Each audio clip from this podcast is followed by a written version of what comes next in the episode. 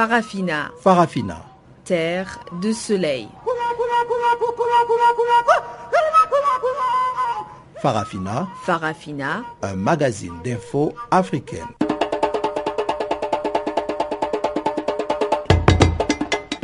Présentation Pamela Kumba. et merci de nous rejoindre sur les zones de Channel Africa pour votre magazine des actualités en français. Nous émettons sur 15 235 kHz dans la bande des 19 mètres depuis nos studios de Johannesburg, la capitale économique sud-africaine. Charles Moyo est à la technique et voici les grands titres. Centrafrique s'est confirmé, les deux ex-premiers ministres Touadéra et Dologele s'affronteront au deuxième tour de la présidentielle. Reprise du procès du général Robert Gay, président de transition en Côte d'Ivoire, de décembre 1999 à octobre 2000, mort dans des conditions non élucidées. Et puis retour au bercail de l'opposant guinéen Amadou Ouriba après quatre ans d'exil en France. Chers auditeurs, voilà donc pour les grandes lignes du jour. Mais avant de les décortiquer, cédons d'abord l'antenne à Guillaume Cabissoso pour le bulletin des informations.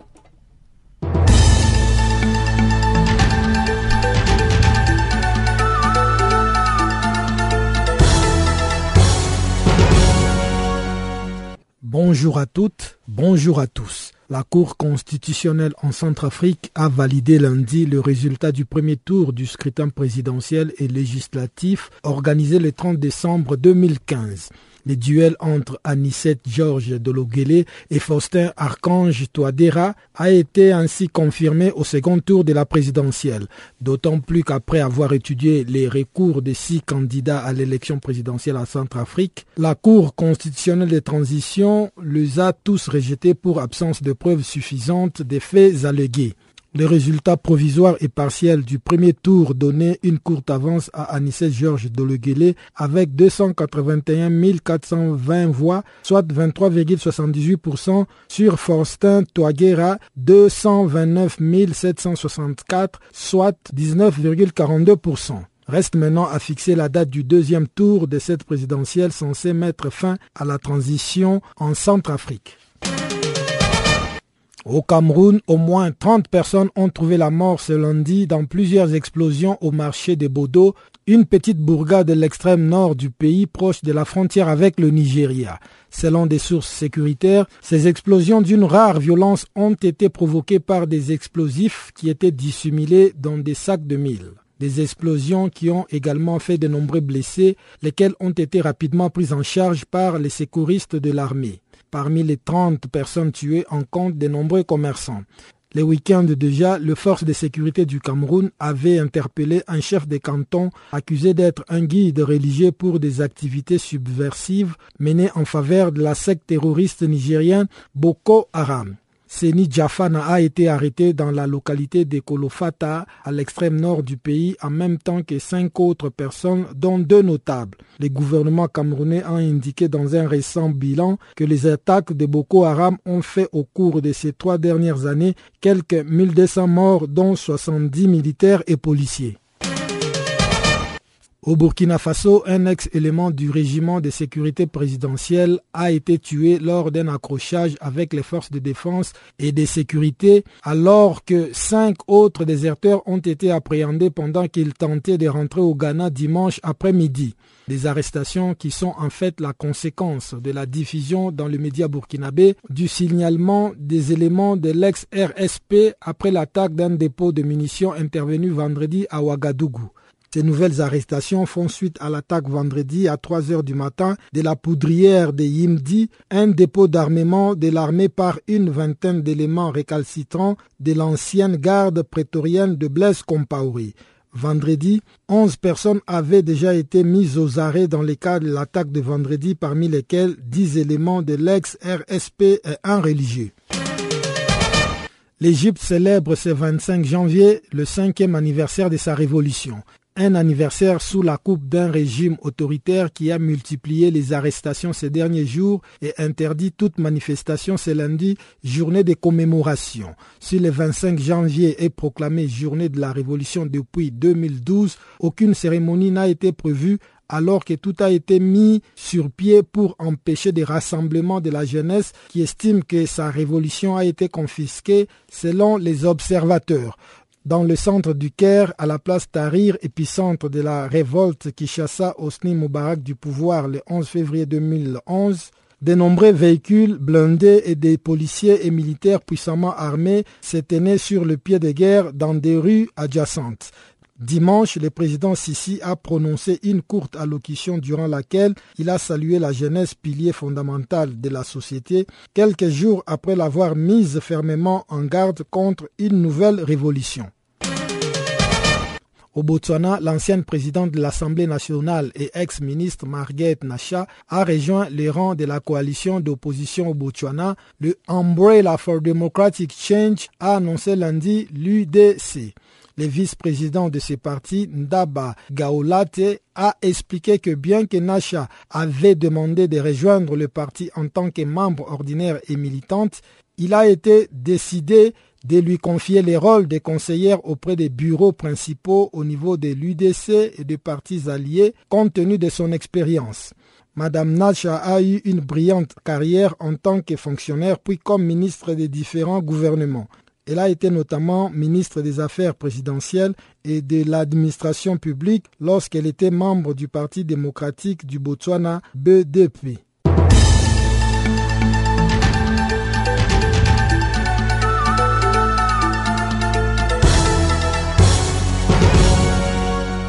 Vous avez, Madame la journaliste, Merci. euh, Merci à Guillaume Cabissoso pour ce bulletin des informations. Bonjour à tous ceux qui viennent de se connecter. Je l'annonçais dans les titres, la Cour constitutionnelle a finalement confirmé ce lundi les résultats de la présidentielle centrafricaine. C'est lors d'une audience publique que la Cour a expliqué le rejet de toutes les requêtes par faute de preuves. Anissé Georges et Faustin Touadéra, qui ont obtenu respectivement 23,74 et 19,50% des suffrages exprimés au premier tour, s'affronteront donc au deuxième tour prévu en février. Godefroy Luther Gonje, président du collectif Touche pas à ma constitution, appelle au fair play. sont au total 24 militaires qui y sont poursuivis pour assassinat et complicité d'assassinat. When you played before me, vous savez, madame la Centrafrique. No, no, no, not this one now, now. I think you need to bring it back. Back again.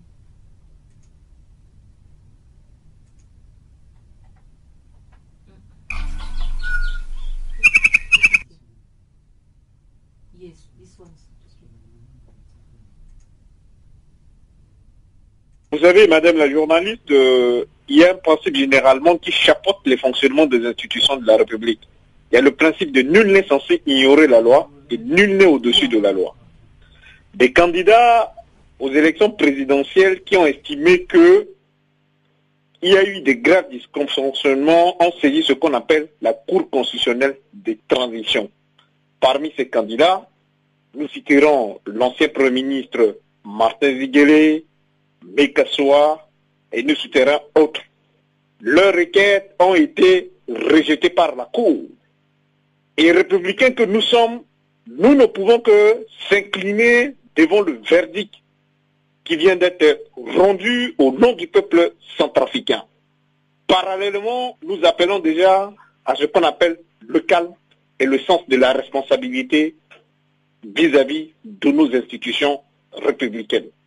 Mais est-ce que vous pensez que cet appel va être respecté quand on sait que beaucoup de candidats malheureux à la présidence qui ont promis euh, mettre à feu et à sang euh, le pays au cas où leurs revendications n'étaient pas prises en compte?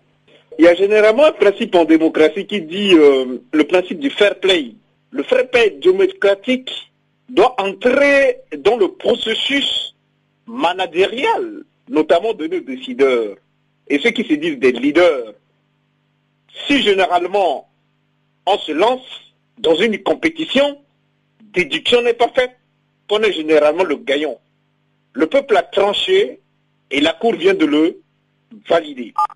Dès lors, le peuple a tranché et la Cour vient de dire le droit, ceux qui sont épris de la paix et qui ont ce qu'on appelle la volonté, notamment de rebâtir la République, je les invite notamment au sens de ce qu'on appelle la responsabilité, permettez-moi ce terme.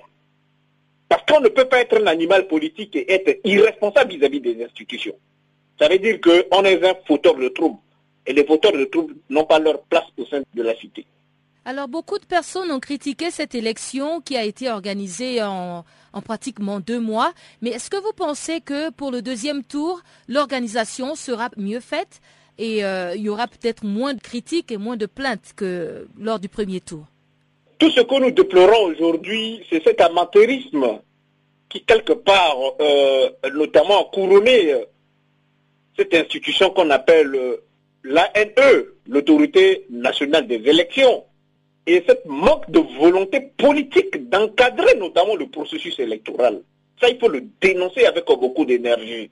Parce que nous avons compris à un moment que l'insécurité a été entretenue et coûte à coûte, la communauté internationale avait ce qu'on appelle son droit de veto et le dernier mot qu'il fallait coûte à coûte notamment organiser ces élections pour essayer de donner de l'espoir à des nouvelles institutions de la République.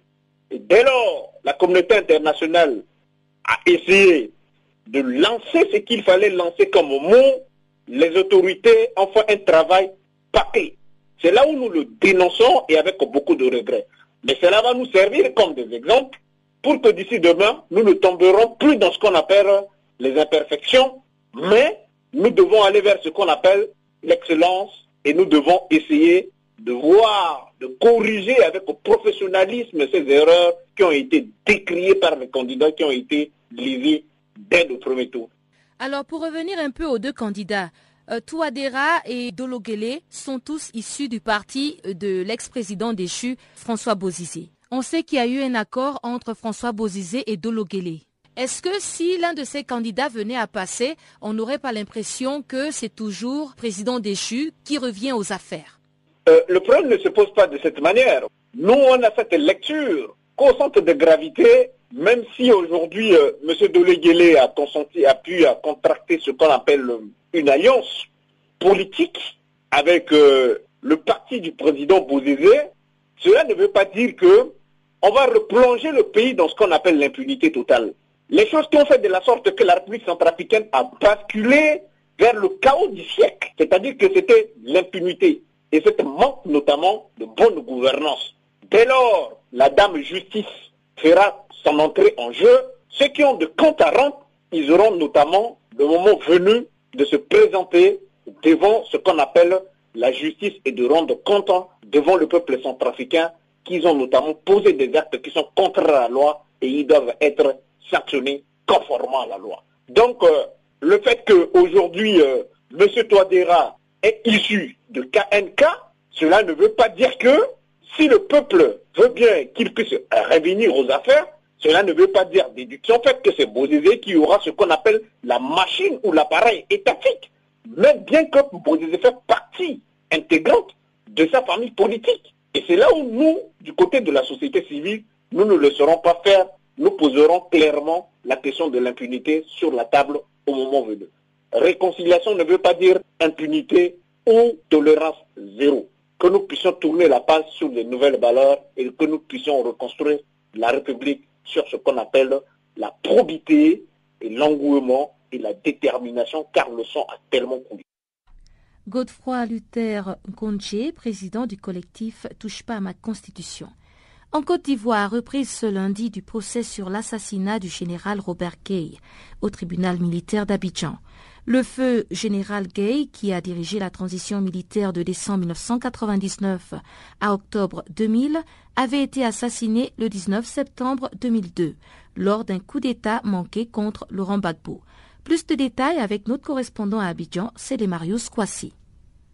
Alors, le sentiment, c'est d'abord un sentiment de tristesse et de honte pour euh, le continent africain, de tristesse pour moi-même, pour la Côte d'Ivoire, Parce que ce procès en lui-même déjà, le fait d'avoir le président ce sont au total 24 militaires qui y sont poursuivis pour assassinat et complicité d'assassinat du général Robert Guéhi, de son épouse, des membres de sa famille et de sa garde rapprochée. Mais seulement 19 prévenus se sont présentés ce jour à cette audience présidée par le juge Dambélé Taïrou, parmi lesquels le général Doboblé, ex-commandant de la garde républicaine et Anselme Sekayapo, ancien responsable de la sécurité rapprochée de Simone Gbagbo, l'épouse de l'ex-président ivoirien Laurent Gbagbo. Dans la nuit mouvementée du 19 septembre 2002, le général Robert Guéhi, l'ex-homme fort de la transition militaire, s'était réfugié à la cathédrale Saint-Paul du Plateau.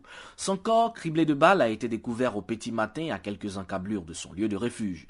Son épouse a subi le même sort. Elle a été atteinte de deux balles, une à la tempe et l'autre à la jambe. Rose Guéhi, l'épouse du général, selon l'instruction, a été assassinée à son domicile. Et toujours selon le même dossier, le général, lui, a été extirpé de la cathédrale par l'ex-commandant de la garde républicaine, le général Doboblé, à la tête d'un commando avant d'être rejoint par le capitaine de gendarmerie Anselme Sekayapo et ses hommes. À 61 ans, celui qu'on surnommait le père Noël Antry venait d'être arraché à l'affection des siens, notamment des militants de l'UDPCI, l'Union pour la démocratie et la paix en Côte d'Ivoire, le parti politique qu'il venait de créer. Six jours avant sa mort, le général Robert Guéhi avait initié une rencontre avec la presse au cours de laquelle il avait fait un sévère réquisitoire contre Laurent Gbagbo et son régime. Il avait déclaré en substance, je cite, chaque Ivoirien a quotidiennement sa part de souris moqueur des réfondateurs et surtout sa dose de farine. Dans les journaux, on lit tous les jours, Gbagbo a roulé Guéhi dans la farine, a roulé Ado dans la farine, Gbagbo a roulé Bédier dans la farine. Quel est donc ce chef d'État qui se transforme en boulanger pour pétrir toujours la farine? Et pour rouler tout le monde dans cette farine, le pain se fait avec de la levure, sachant-le. Et ce que le FPI ne doit pas oublier, c'est qu'un jour, cette même farine sans levure sociale va lui boucher les narines et la gorge, parce qu'elle sera pétrie par le peuple qui sait ce que Gbagbo, lui, ne sait pas. Fin de citation. Pour nombre d'observateurs de la scène politique ivoirienne d'alors, ce discours aura, en partie,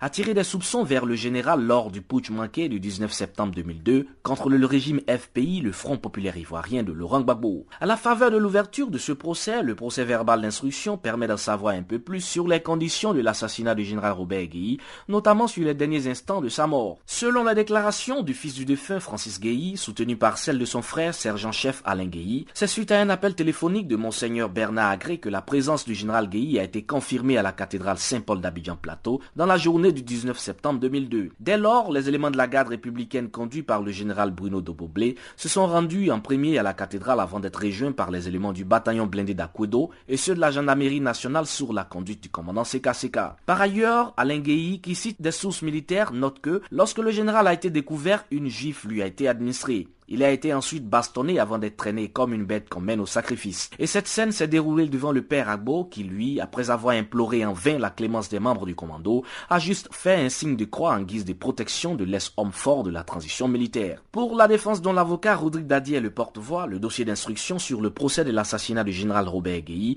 a carrément été bâclé. Dans un communiqué rendu public, les avocats de la défense ont dénoncé ce fait et décrié l'attitude du président du tribunal militaire qu'ils jugent disproportionnée et qui, selon eux, s'est voyez sur l'existence de la loi d'amnistie de 2003. L'avocat de la défense qui se dit déçu soutient que dans le dossier d'instruction, on y retrouve juste une ordonnance de renvoi dans laquelle il n'y a aucun fait spécifique qui soit attribué à chacune des mises en cause. A contrario, face aux dénégations de la défense qui parlent d'un dossier d'accusation vide, pour Paul Omar Sengotia, avocat de la famille Guéhi, l'assassinat du général a été planifié au plus haut sommet de l'État. Il est clair que ce procès a encore de longs jours devant lui avant que n'éclate la vérité. Une vérité tant attendue par l'ensemble des Ivoiriens et de tous ceux de près ou de loin, suivent l'actualité sociopolitique ivoirienne.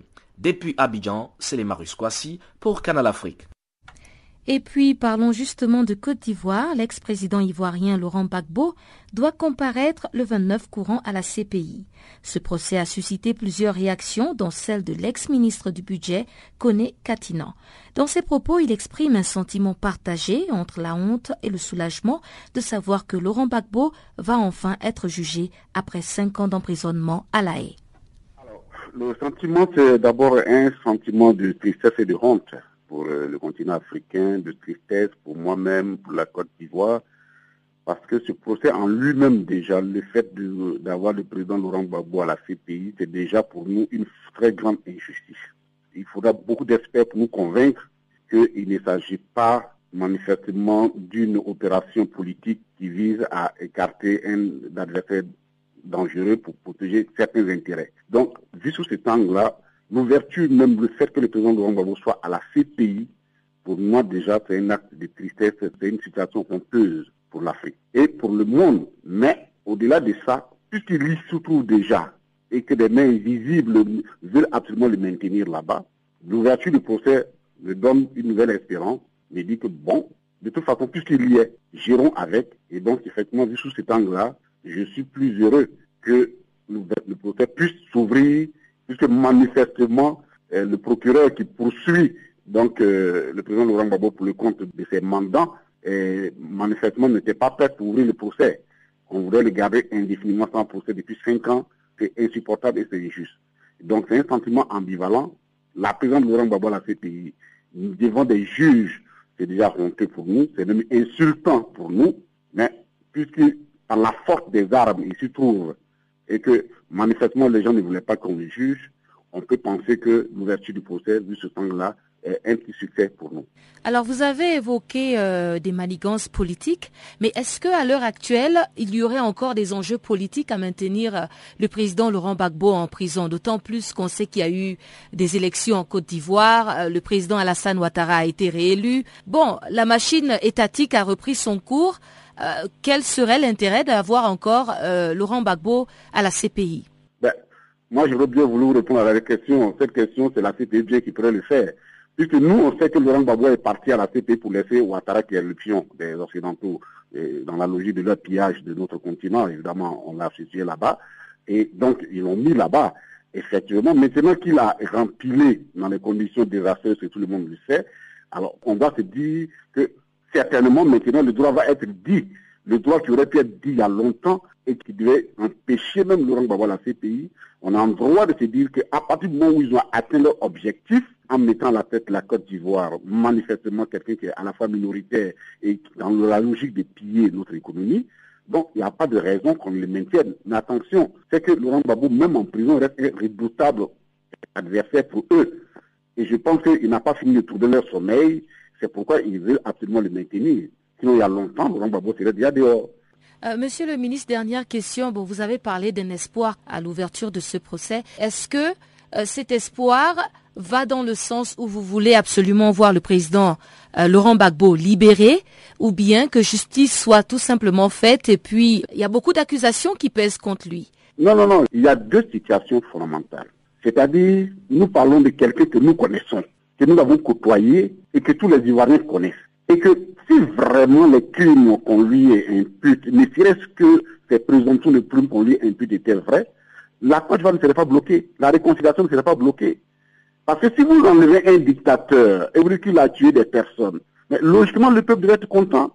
Mais il se trouve que la Côte d'Ivoire, depuis 5, ans, moi je vous parle, je suis en exil, et ils sont des milliers qui sont en exil, qui n'ont pas envie de rentrer dans leur pays, parce qu'il se trouve que c'est tellement injuste ce qui est arrivé à, Laurent Gbagbo. Donc c'est quelqu'un que nous connaissons parfaitement. Donc on ne peut pas, parce que des personnes ont décidé que Gbagbo est criminel, que moi on peut me convaincre que Gbagbo est criminel. Et je ne suis pas le seul. Donc, ce qui se passe à la haie, et c'est ce que les chefs d'État ont essayé d'expliquer, les anciens chefs d'État, dans le courrier qu'ils ont envoyé à la CPI, et qui ont vécu la situation, qui ont été le collègue Laurent Gbagbo, qui ont vécu la situation, je vous en prends, qu'ils ont envoyé un collectif à la CPI, dans lequel, par 42 points, ils expliquent que Laurent Gbagbo n'a pas sa place à la CPI. Et que n'importe quelle sentence qui sortirait là-bas, ne serait que pour une condamnation d'un jour de Laurent Gbagbo, il sera senti comme une injustice insupportable parce que ce qu'on lui impute n'est pas vrai. Donc la question, parce qu'il faut qu'on fasse très attention dans une affaire, le tribunal. Au tribunal, ce n'est pas toujours la vérité qui sort, c'est celui qui se défend le mieux qui s'en sort. Donc c'est pourquoi je dis à la CPI, nous devons faire très attention. Cette cour-là, pour moi, elle part avec une présomption d'inégalité, d'injustice. Pas c'est ma position personnelle, et c'est la position de toute l'Afrique et tout le monde entier restant dans le dossier Laurent Gbagbo. Donc à partir de cet instant-là, c'est à cette cour-là de redonner sa crédibilité. Voilà, vous écoutiez l'ex-ministre du Budget, Kone Katina. Gracié par le chef de l'État guinéen Alpha Condé, l'opposant Amadou Ourimba est rentré dimanche en Guinée après quatre ans d'exil en France. Il avait quitté le pays suite à son implication dans l'attaque de juillet 2011 contre la résidence privée du président Alpha Condé. Le retour du vice-président de l'Union des forces démocratiques de Guinée fait déjà craindre une bataille de leadership au sein du parti dirigé actuellement par Dalin Diallo. Suivez l'analyse de Nouhou Baldé depuis Conakry. Baouri, c'est effectivement le vice-président de l'IFDG, c'est d'abord le fondateur du parti et, euh, qui a été acteur des droits humains. Euh, il y a un moment, nous parlions de qui était président de l'OGDS. Baouri était avec euh, M. So pour créer, euh, pour créer l'OGDS. Et après l'OGDS, celui qui a créé avec euh, Feu Alpha le parti USD. Il y a eu des malentendus avec le professeur Alpasso. Il a créé le parti USDG. Et c'est dans ce parti qu'il y a eu euh, d'autres invités comme Feu Bamamadou, un ancien opposant du régime Lansana Conté, et Selou Diallo qui est arrivé en 2007. Et quand Selou est arrivé et est devenu le président du parti, Baouri est devenu vice-président et le dernier congrès de 2015 a fait de Baouri premier vice-président de ce parti. Là, c'est ce qui est pour le profil de l'opposant Amadou Ouriba, récemment gracié. Est-ce que vous pouvez nous parler maintenant des circonstances qui l'ont amené en exil en France pendant quatre ans? Il faut dire que c'est en 2011 qu'il a quitté la Guinée. En 2011, il y avait eu une affaire euh, de tentative d'assassinat du chef de l'État. Vous vous rappelez qu'il y a des généraux, des militaires qui sont encore en prison et des civils, des officiers qui sont en prison dans cette affaire dite de l'attaque du domicile du président Alpha Condé le 19 juillet 2011. Alpha Condé a personnellement cité le nom de Baouri dans cette affaire. Baouri a été condamné par contumace à perpétuité. Et récemment, le 24 décembre, le président Fakonde a gracié plusieurs personnes, euh, dont Baouri, 111 au total, prisonniers et condamnés, dont Baouri. Baouri donc est rentré dimanche 24 euh, janvier 2016. Euh, Il a été accueilli de l'aéroport jusqu'au siège du parti à la minière. Et à la minière, il y a eu des discours et ce qu'on craignait s'est produit c'est-à-dire euh, un affrontement verbal entre le président, Selou et son vice-président, Baouri. Euh, Baouri qui a estimé euh, qu'il n'a pas été aidé, en tout cas pas suffisamment comme il l'attendait, et qui a dénoncé dans son discours un comportement d'un certain nombre de responsables du parti. Il a même parlé de traîtrise. Donc finalement, on sait que c'est le président qui l'a gracié et il y a des doutes au sein de l'UFDG, des gens qui pensent qu'il va être manipulé, en tout cas qu'il pourra jouer le jeu du président, parce qu'il a besoin aussi euh, de ce qu'on appelle l'amnistie qui doit être faite par euh, l'Assemblée nationale où le parti présidentiel est majoritaire. Donc il a la grâce pour être là, mais il a besoin d'amnistie pour exercer pleinement euh, ses droits civiques. Est-ce que Baouri parviendra à, conjuguer le verbe avec le président Alpha Condé et son principal opposant, son principal adversaire, c'est Diallo, c'est une question que beaucoup se posent et beaucoup craignent que l'UFDG prenne euh, des coups parce qu'il y a quand même euh, euh, des divergences fondamentales entre Baouri et celui Diallo. La question qui reste posée est celle de savoir aussi pourquoi seulement Amadou Ouriba a été libéré alors qu'il a été arrêté dans cette affaire avec beaucoup d'autres de ses compagnons. C'est vrai, il y a deux autres prisonniers qui ont quitté la prison civile de Conakry, qui ont été libérés, mais il y a beaucoup d'autres qui sont restés en prison. Et les questions se posent, il y a d'autres aussi qui sont exilés comme Baouri, qui n'ont pas bénéficié de grâce présidentielle. Ces questions, effectivement, se posent avec acuité. Baouri, à son arrivée à, sa descente d'avion, a eu à répondre un peu à ces questions-là en disant à la presse que c'est vrai, l'acte du président, le graciant comme beaucoup d'autres, comme 170 autres personnes, c'est à saluer, mais on attend que la mesure euh, soit élargie à d'autres et à l'ensemble d'ailleurs des de, personnes qui ont été accusées dans cette affaire. Mais c'est une affaire qui est en suspens que voilà, qu'on commente, mais dont personne ne maîtrise, puisque le président de la République est le seul à décider de gracier ou pas quelqu'un. Dossier Oumar Sall, une pétition a été mise en ligne depuis dimanche pour la libération du député sénégalais de l'opposition. Les acteurs politiques sénégalais et africains se sont associés afin de faire pression pour mettre un terme aux poursuites dites irrégulières contre l'honorable député du Parti, démocratique sénégalais Oumar Sall. Sheikh Sidia Diop, secrétaire général de la Ligue des masses, nous en parle effectivement, je voudrais vous remercier de, cette interview. Euh, le docteur Massal a été arrêté, inculpé, séquestré, intimidé, avec des motifs qui sont extrêmement fallacieux, inexacts et mensongers. C'est devenu une question africaine, parce que d'abord, euh, nous ne pouvons pas accepter euh, qu'il y ait extinction de, de l'image du lustre diplomatique sénégalais. C'est un patrimoine commun qui appartient à tous les Sénégalais. Et maintenant, nous les opposants africains, nous avons décidé d'unir nos forces, de nous euh, former en une seule synergie, de combattre ensemble, de poser ensemble nos doléances et nos griefs. Mais que reproche-t-on exactement au député Oumar Sall? Ça député par le cas du député Omar Sarr. Comme je le dis, nous sommes en train de lutter pour qu'il soit libéré et qu'il puisse retrouver sa famille parce que c'est un forcing. Omar Sarr n'a rien fait. Il n'a fait que reprendre texte mot pour mot, virgule, virgule, le journal Le Monde qui a accusé le président Macky Sall d'avoir reçu l'argent de M. Lamentiak lui-même qui a été corrompu par la fédération russe. Donc, M. Omar Sarr n'y est pour rien du tout. Mais certain temps, puisque, comme je vous l'ai dit, c'est un système qui baillonne l'évolution, soit on vous envoie une fille professionnelle, ou on vous intimide, ou on vous corrompt, ou bien soit on vous amène en prison. Ou bien on fait chanter.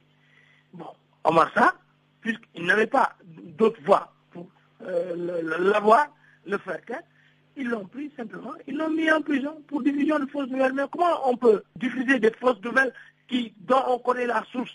La source est le monde, le journal Le Monde. C'est-à-dire que de l'autre côté, euh, le gouvernement est toujours dans sa logique de vouloir baïonner euh, l'opposition. Il n'y a pas une volonté de pacifier l'espace politique au Sénégal. Parce qu'on a en face un régime qui est répressif. On n'a pas d'interlocuteur, je suis désolé.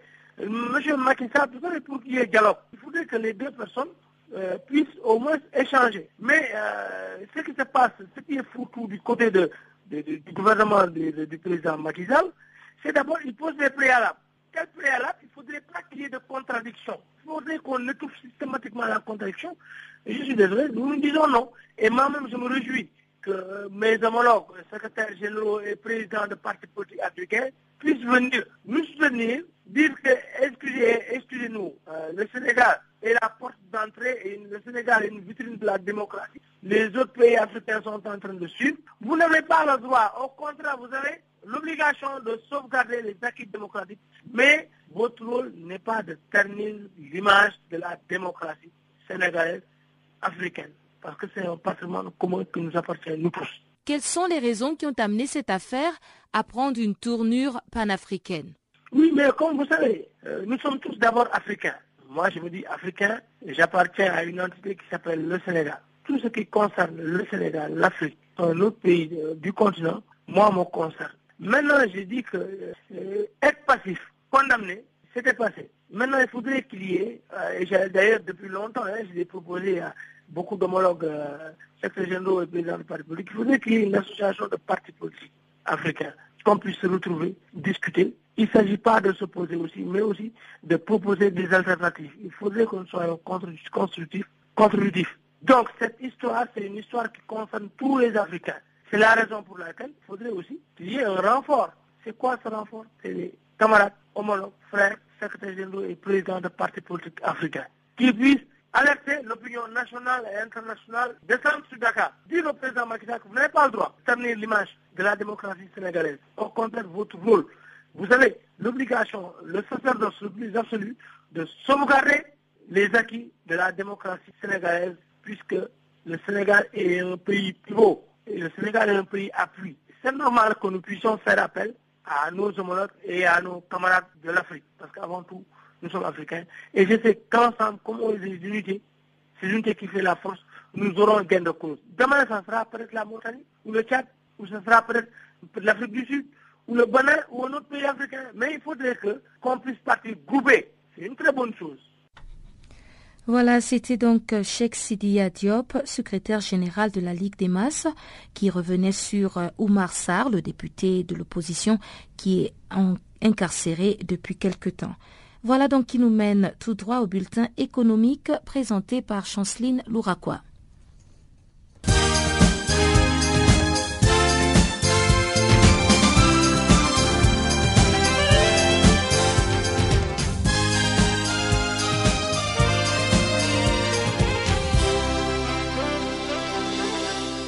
Chers auditeurs de Channel Africa, bonjour. Nous commençons ce bulletin économique avec la clôture du 46e réunion annuelle du Forum économique mondial des Davos, World Economic Forum, WEF en sigle. À cet effet, les objectifs de l'Algérie ont été connus en la matière. Il s'agira de faire parvenir à un taux de croissance de l'industrie manufacturière à deux chiffres et déporter les exportations du pays hors hydrocarbures à un niveau significatif à l'horizon 2020. À ces propos, le ministre de l'Industrie et des Mines, Abdeslam Bouchareb, a évoqué les opportunités que recèlent ces continents. La présence des facteurs clés des relances de la croissance avec une augmentation de l'investissement et de l'épargne, une croissance des exportations plus forte, un cadre juridique et réglementaire amélioré et une stabilité macroéconomique globale. À présent, le représentant du gouvernement algérien a souligné le défi de l'Algérie pour renouer ses relations avec l'activité industrielle et pour lui permettre d'absorber la réduction du rythme d'extraction des hydrocarbures, aussi d'entrer dans les transitions technologiques et énergétiques. De son côté, le continent d'Afrique a besoin d'un nouveau pacte pour l'énergie concernant l'électricité. Il est bien connu que l'énergie est la pierre angulaire de toute société en Afrique. Désormais, Davos a décidé de lancer les nouveaux pactes qui visent à doter les continents africains d'une bonne condition de l'électricité d'ici 2025. 90% des écoles primaires du continent n'ont pas d'électricité. Au moins plus de 600 000 personnes, en majorité des femmes, font la cuisine avec les bois ou la terre cuite. L'Afrique perd environ 4% de son prix intérieur brut annuel en raison de manque d'énergie. L'indisponibilité de l'énergie en Afrique est inacceptable, de même que son coût. Le continent attend de mettre la main sur 10 terawatts d'énergie solaire potentielle, 350 gigawatts d'hydroélectricité, 110 gigawatts d'énergie éolienne, ainsi que 15 gigawatts d'énergie géothermique.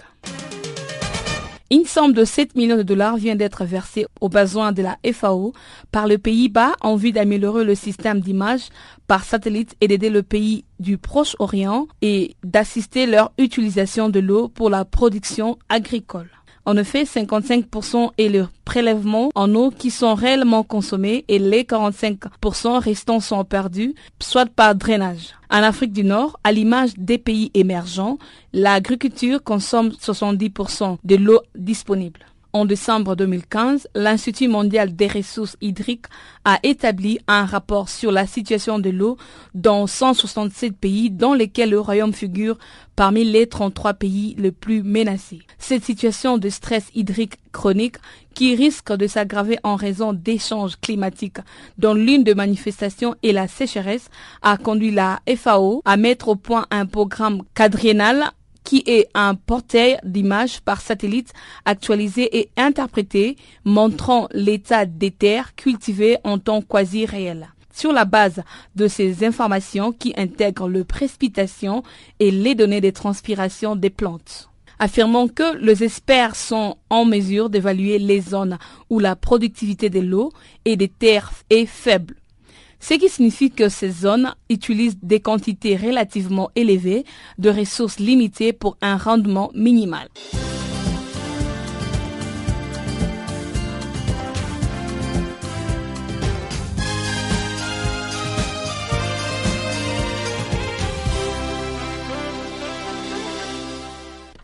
Au Burkina Faso, arrestation du président de l'ancien parti au pouvoir à Ouagadougou après un long séjour à l'étranger.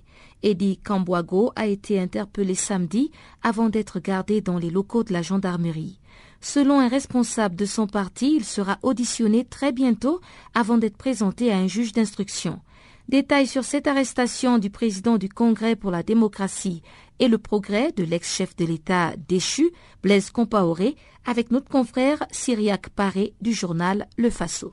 Bon, des informations que nous avons pu recueillir auprès de ses proches il est rentré à Ouagadougou le vendredi, le vendredi 22 plutôt. Il a passé, euh, il a passé la nuit à la maison et c'est le samedi qu'il a été convoqué par la gendarmerie au camp de Paspanga qui se trouve au cœur de Ouagadougou pour être euh, entendu dans le cadre euh, du coup d'État du Conseil national de la, pour la, démocratie qui a eu lieu en septembre 2015. Et de ce que nous ont dit ses proches, il a été retenu en garde à vue depuis donc euh, samedi. Il faut dire qu'il lui est reproché d'être euh, complice euh, du coup d'État qui a eu lieu en septembre. on avait cité son nom parmi les complices civils possibles de ce coup d'État. donc jusqu'à cette heure, nous ne savons pas quelles sont les charges qui sont précisément retenues contre lui et quelle est la nature exacte de son interpellation euh, jusqu'aujourd'hui? Parce qu'il n'y a pas eu de communication officielle euh, ni de la gendarmerie ni euh, de la justice. Les informations que nous avons recueillies sont auprès de ses proches qui nous ont donc dit qu'il est en garde à vue à la gendarmerie de Paspanga depuis samedi. Donc en ce moment, euh, le président Edi Komboigo se trouve entre les mains de la gendarmerie. Quand est-ce qu'il sera auditionné par les juges? Ah, Nous n'en savons absolument rien. Tout ce que nous savons, c'est qu'il a été convoqué par la gendarmerie euh, samedi pour être euh, entendu. Et depuis lors, il est à la gendarmerie. Jusqu'à hier soir, en tout cas, c'est ce que ses proches euh, nous ont dit. Eddie Komboigo était en dehors euh, du Burkina Faso depuis un certain temps. Est-ce qu'il n'a pas été au courant que son nom était cité parmi ceux qui avaient tenté de renverser le gouvernement de la transition pour qu'il ait le courage de revenir, de rentrer au pays? Euh, des informations que nous avons, il était hors du pays avant même euh, le déclenchement du, euh, du putsch de septembre 2015. Certaines sources disent qu'il était aux États-Unis, d'autres en France, mais nous ne saurions vous dire avec exactitude où il était. Mais je pense que l'information de son euh, l'inculpation de sa complicité présumée a été abondamment relayée par la presse. Donc je pense qu'il était au courant et que c'est en connaissance de cause qu'il a décidé de rentrer au pays. Quelle peine il encourt si jamais il était établi qu'il aurait participé de près ou de loin à cette tentative de coup d'État de septembre 2015 euh, je, ne sais pas trop euh, s'il est complice reconnu euh, d'un coup d'État, je crois que je ne sais pas quelles sont euh, les peines, ça, ça relève de la, euh, de la justice, mais je pense que c'est de lourdes peines qu'ils encourent en tant que complices s'il est reconnu comme tel. Et par rapport à cette affaire de l'attaque d'un dépôt militaire à Ouagadougou, on parle de plusieurs arrestations parmi les ex-militaires du régiment spécial présidentiel. Euh, pour le moment, c'est plutôt des soldats qui ont été arrêtés. Hein, pour ce que, pour euh, la liste que nous avons vue, euh, il y a 11 soldats qui ont été arrêtés immédiatement après donc l'attaque de la poudrière. Et il y avait 7 qui étaient en cavale, qui étaient recherchés par les forces de défense et de sécurité. Et hier soir, on nous a informé que Cinq euh, des sept ont été euh, arrêtés aussi à la frontière avec le, Ghana. Et il y a un qui, est, qui a succombé à ses blessures euh, après des échanges de tirs avec les forces de l'ordre parce qu'il avait voulu, il avait riposté à leur arrestation. Au Gabon, les bidonvilles, les jeunes des bidonvilles, encore appelés Mapan ou Mutuki, ont interpellé les autorités françaises afin qu'elles permettent des élections libres et transparentes. Le Rassemblement des jeunes patriotes gabonais se veut être un groupe de pression et de conscientisation des situations des, citoyens, selon son président Gaël Kumba Ayoune. Nous avons initié cette lettre euh, dans cette affaire, en fait, avant cet incident. Et Moutouki, comme vous pouvez le constater sur les journaux, c'est un nouveau journal euh, qui est apparu et bon, qui nous traite de Moutouki parce que Moutouki, c'est tout ce qui est bas de gamme. Alors, on a trouvé qu'évidemment, entre Mapan et Moutouki, il n'y avait pas de différence. Euh, voilà pourquoi. Revenons un peu sur l'interpellation à la France. Qu'est-ce que vous réclamez exactement aux autorités françaises? Bon, en fait, ce que nous avons dit dans notre lettre, s'il faut paraphraser, la France est impliquée, pas de loin, mais de près, dans la gestion du pays. Et nous savons évidemment qu'il y a eu beaucoup de choses qui se sont passées et que la France a toujours trempé là-dedans. Donc les jeunes du MAPAN ont décidé de se rendre du côté de l'ambassade de France, donc aller rencontrer l'ambassadeur pour essayer de demander à l'ambassadeur que cette fois-ci, étant donné que nous avons dit que trop c'est trop et que les choses ne devront plus se passer comme avant, nous interpellons la France pour que cette année électorale, donc 2016, soit une année claire. C'est-à-dire que les élections se passent dans la transparence totale.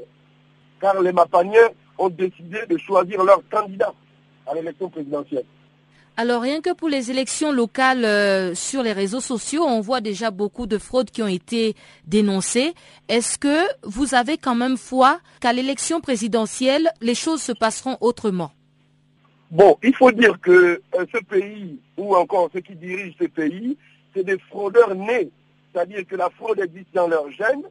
Euh, Nous-mêmes, dans, dans la rue et tout le reste, le feu rouge, ils trichent toujours. Les embouteillages, ils ont, ils ont souvent tendance à tricher parce qu'en fait, la triche existe dans leurs veines et dans leur sang. Mais nous savons évidemment aussi que si nous nous levons comme une seule personne, ce qui est sûr et certain, c'est que ce qui arrivera, arrivera à partir de ce moment. Mais est-ce que les jeunes des MAPAN sont prêts à se lever euh, comme une seule personne, pour reprendre votre expression, quand on sait qu'il y a beaucoup de divisions? Oui, il faut dire qu'aujourd'hui, lorsqu'on parle de MAPAN, euh, il n'existe pas deux jeunesses. Il n'existe pas deux jeunesses. Et lorsqu'on parle de MAPAN, celui-là qui se reconnaît dans les MAPAN, tout de suite essaie de, comprendre le message parfaitement. Alors, donc, normalement, de par nos sorties, de par nos installations, des coordinations et tout le reste, même ceux-là qui n'ont pas l'envie d'y adhérer, adhèrent parce que le message est clair, que le MAPAN a été souvent longtemps oublié et que cette fois-ci, nous avons dit, nous allons peser de notre poids, nous allons nous constituer en groupe euh, de pression politique pour que cette année ne soit pas comme les années antérieures.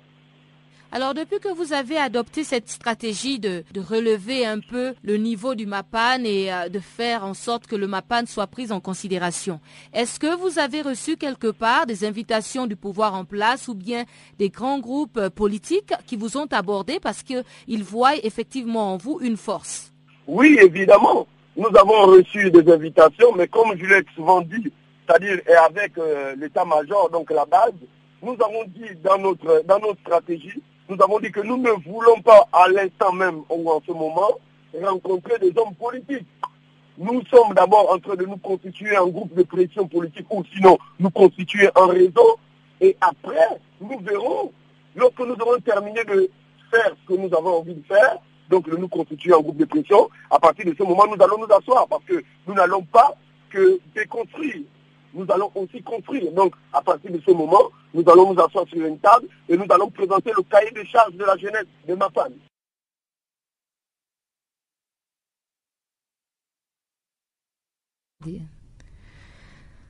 Et voilà donc qui nous mène au bulletin des sports présenté par Chanceline Louraquois.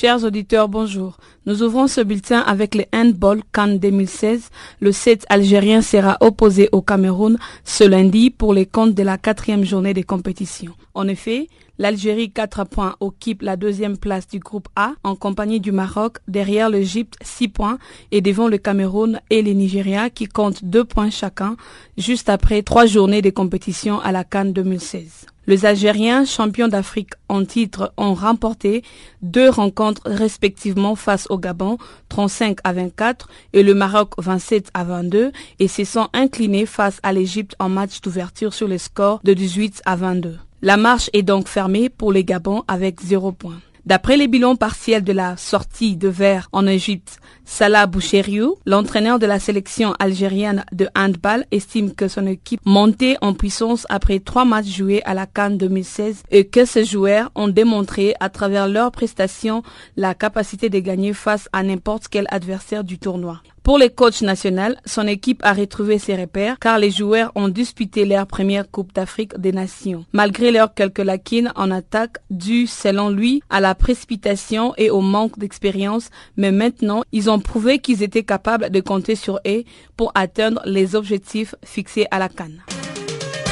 L'équipe de la République démocratique du Congo est déjà qualifiée en quart de finale du Chan 2016. Les Congolais affrontent ce lundi à Hue, stadium de Butard au Rwanda, avec son homologue camerounaise pour leur dernier match dans le groupe C du Chan 2016. En même temps, l'Angola et l'Éthiopie sont aussi attendus. Pour les Congolais, l'enjeu de ce match est de finir premier pour éviter en quart de finale le Rwanda, hôte du tournoi. Et d'autre part, des lions indoptables, un point suffirait pour finir deuxième du groupe C devant l'Angola et l'Éthiopie. Avec sept buts inscrits en deux matchs, Floribert Ibenge dit, je cite, On va rentrer sur le terrain pour faire le meilleur match possible. Et puis je ne pense pas que le Camerounais aimerait que ça se passe comme ça d'ailleurs. Ils ont absolument tout pour se qualifier. La victoire qualifie le Cameroun pour les quarts de finale dans le silage de la RDC, victorieuse en première heure de l'Angola 4 buts à 2. C'est donc la Côte d'Ivoire et le Rwanda qui ira en quart de finale dans le groupe A, le Maroc et les Gabons sont éliminés. Le programme du Chan se poursuit de cette manière. 25 janvier 2016, groupe B, l'Éthiopie joue contre Angola et le Cameroun s'opposera à la RDC. 26 janvier, groupe C, la Guinée contre le Nigeria, ensuite les Niger affrontent la Tunisie. Le 27 janvier, c'est le groupe D, la Zambie va se mesurer au Mali alors que l'Ouganda affronte les Zimbabwe. La sélection algérienne de football de moins de 20 ans a entamé dimanche un nouveau regroupement au centre technique de Sidi Moussa en Alger. À cet effet, l'équipe nationale affrontera son homologue égyptien en amical le 26 et 29 janvier au stade de Baraki en Alger dans le cadre de la préparation de deux équipes en prévision des prochaines séances officielles. Ainsi, le tirage au sort des éliminatoires de la CAN 2017 de U20 sera effectué le 5 février prochain à Kigali, en marge des championnats d'Afrique des joueurs locaux CHAN 2016 organisé au Rwanda du 16 janvier au 7 février. L'entraîneur Mohamed Mekazni affirme que tous ces stages lui ont permis d'arrêter l'effectif sur lequel il misera lors des qualifications de la prochaine édition de la Coupe d'Afrique des Nations Cannes 2017.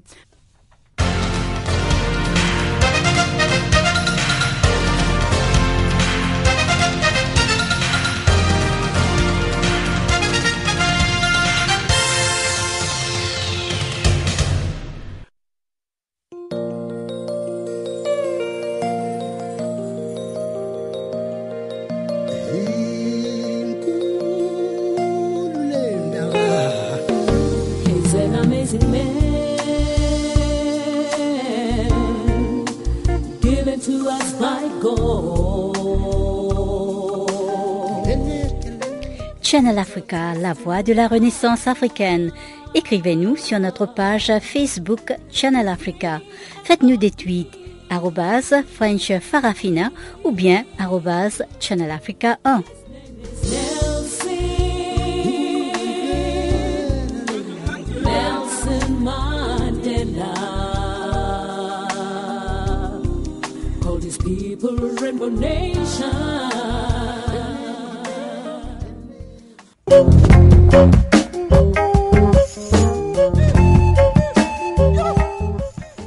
Channel Africa, c'est terminé pour ce soir. Merci encore une fois d'avoir été des nôtres.